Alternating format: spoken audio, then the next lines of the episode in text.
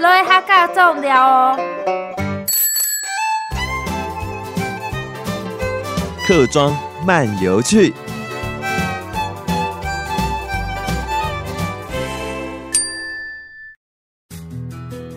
金兵一号 N 一耳公冠系，我们呢沿着台山线走啊。上一次我们讲横山乡嘛，汪山，底下 N 一金兵一 N 一都关系来了解哈关系两张所在。关西镇这个面积呢，它是一百二十六平方公里，它有二十一个里，在我们新竹郊区面积里面最大的平地乡镇。它人口结构也是以客家人为主，而它的人口数呢，大概是客家人是占九成，而腔调呢是以海陆跟四县是为主的，但是它也有一些少数的泰雅族原住民，他住在东区，在景山里、马武都附近。关西镇啊，它在旧时候被称作是咸菜瓮或夯菜旁。夯彩瓮在日据时代的时候改名为关西街，这是因为夯彩旁哎夯彩的日语的发音跟关西这个夯彩的发音是很相同，所以就被日本人改成关西。那这个客家聚落呢，因为很多都是客家人，那客家人也喜欢种这些芥菜呢，我们俗称的台菜，然后把它腌制成酸菜。由于制作的方式，到最后都挂着满处在晾在晒，所以不是装在瓮里，或者是挂在棚哈，因大北棚啊那个棚里面来晾晒。也因为人多呢的聚集，所以在那个采收制作的季节过程，你可以到处都看到，每个人都拿着咸菜挂在墙上棚子上面在晒。这个景象呢，是当时的人很深的印象。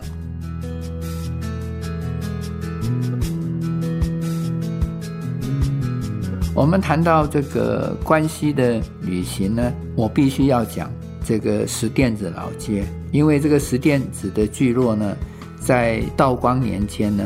竹东到大溪，你要运送山产啊、茶叶哦，都必须经过这里。所以人来人往，非常的热闹。到清末，你的米啦、木炭啦、柴火啦、茶叶啊这些运送经过这里，造成了这个石垫子街变成了一个街市。所以清朝到日据时代，也是飞凤古道必经的之处。石店子的繁荣呢，在日据时代是商店林立，人潮汹涌。所以当时有关西的银座之称，可见它的热闹程度。到战后呢，初期还是一样很热闹，只是以前的货运都走凤山西的渡口，也就是牛栏河桥头跟这个凤山溪三角聚集的地方。后来因为马路拓宽了，汽车的运输替代的人力，轻便车和河运。所以石店子的老街，终于在繁华落尽而归于了寂静。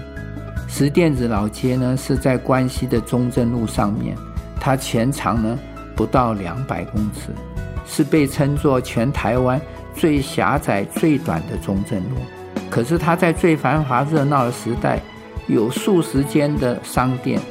老街建筑大部分都是以日本时代的大正式店面。街屋建筑，我在这里也顺便说明一下，大正式的建筑，日本大正时期在亚洲殖民地呢，建筑师呢大部分都结合了东亚的红砖建筑，加上西洋的华丽装饰和廊柱，再配合闽南的唐号浮雕，所以红砖建筑和华丽的山墙是大正式的建筑的主要特征之一。在台湾，我们在湖口的老街，在三峡大道城，都有类似的建筑风格。目前仅存的街屋非常的朴实，老街马路并没有拓宽，仍可以欣赏当年的盛况和风采。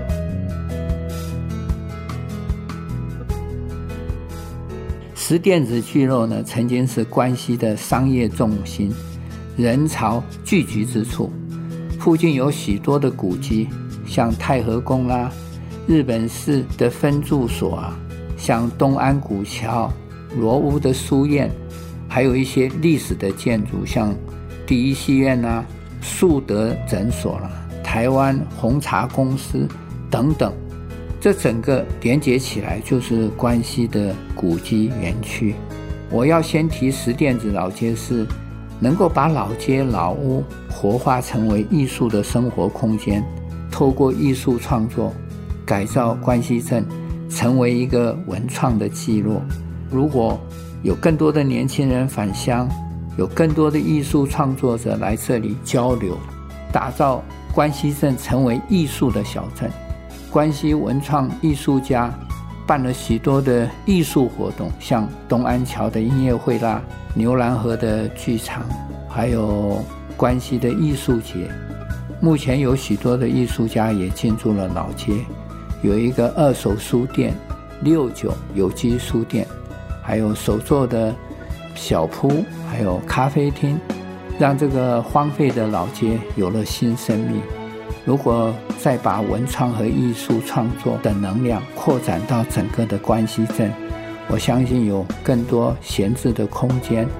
可以加以改造，赋给它新的生命，让更多人看到关西的美丽。所以我极力推荐六九有机书店，还有呢，你们也可以到旺旺来我家的咖啡厅，